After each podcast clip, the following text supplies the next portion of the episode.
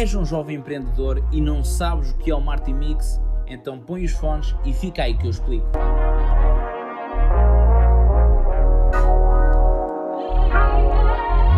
Olá, o meu nome é Gonçalo, hoje é dia 12 de junho de 2020 e este é o episódio número 1 do meu podcast, voltado para jovens empreendedores que querem saber não só mais sobre o mundo dos negócios, como também sobre marketing.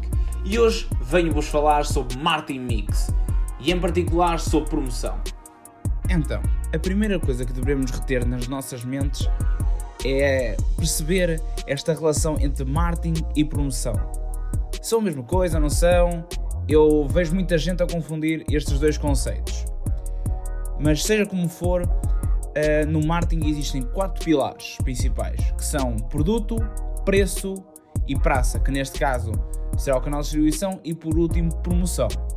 Portanto, para se fazer marketing e criar uma oferta ou algo para se vender, temos de ter estes quatro elementos que em conjunto denominam-se de marketing mix, ou os 4 P's de marketing. Hoje em dia já existem os 7, já existem os 8, mas os, mais, os principais são estes 4.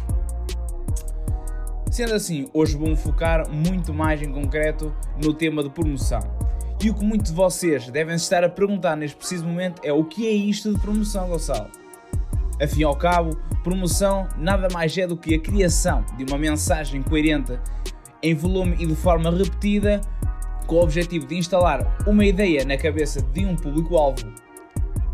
Por vezes, muita gente altera a palavra promoção por eh, propaganda devido à sua conotação de estar a propagar uma ideia. Ou também podemos substituir a palavra promoção por publicidade, devido a publicidade nada mais é do que publicitar algo tornando-o público. Nos dias que decorrem, é vital que todas as empresas pensem fora da caixa na maneira como comunicam ou fazem a sua promoção, tanto dos seus produtos como dos seus serviços. E algo que as redes sociais e a internet trouxeram de muito bom foi passarmos de um canal unilateral, onde as empresas comunicavam para o consumidor e não recebiam feedback, para um canal bilateral, onde as, onde as companhias, as empresas fazem a sua comunicação e recebem feedback. Esse feedback tem duas vertentes bastante importantes. Primeiro, tem a vertente para a empresa, direcionada para a empresa, que é melhorar o seu produto, isso é bastante benéfico para a empresa, e tem o lado de dar uma importância acrescida aos consumidores. Por isso, a forma como se deve comunicar deve ser criativo, informativo, persuasivo e, acima de tudo, interessante, para conseguirmos satisfazer todas as necessidades e desejos dos nossos consumidores.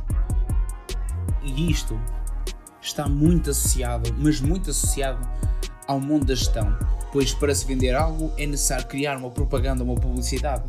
Temos de tratar da marca, claro, e, e da sua identidade, mas vemos que isto se aplica a muitos contextos, pois instalar ideias na cabeça de outras pessoas começa desde o momento em que nós nascemos. Vimos isso na religião, como por exemplo uma família católica, os seus descendentes continuarão a ser católicos, e a mesma coisa no desporto.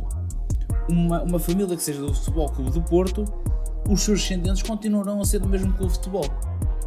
Por isso, para mim, tudo o que nós idealizamos, tudo o que nós acreditamos, foi de certa forma publicitado indiretamente por alguém. E isto de propaganda e publicidade tem o seu lado bom e tem o seu lado menos bom.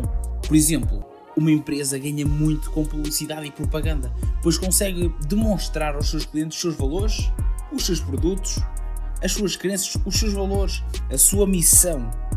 Mas por outro lado, a propaganda e a publicidade faz com que exista um aumento do consumismo, pois as publicidades têm que ser suficientemente atrativas para captarem e chamarem a atenção do cliente.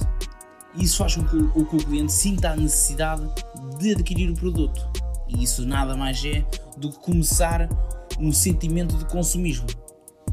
Não vos quero empatar mais tempo, espero que vocês tenham gostado deste episódio. Mais uma vez, propaganda, publicidade e promoção são a mesma coisa, mas são bastante importantes para qualquer empresa. Espero que fiquem bem, um bom final de semana, um abraço e até ao próximo episódio.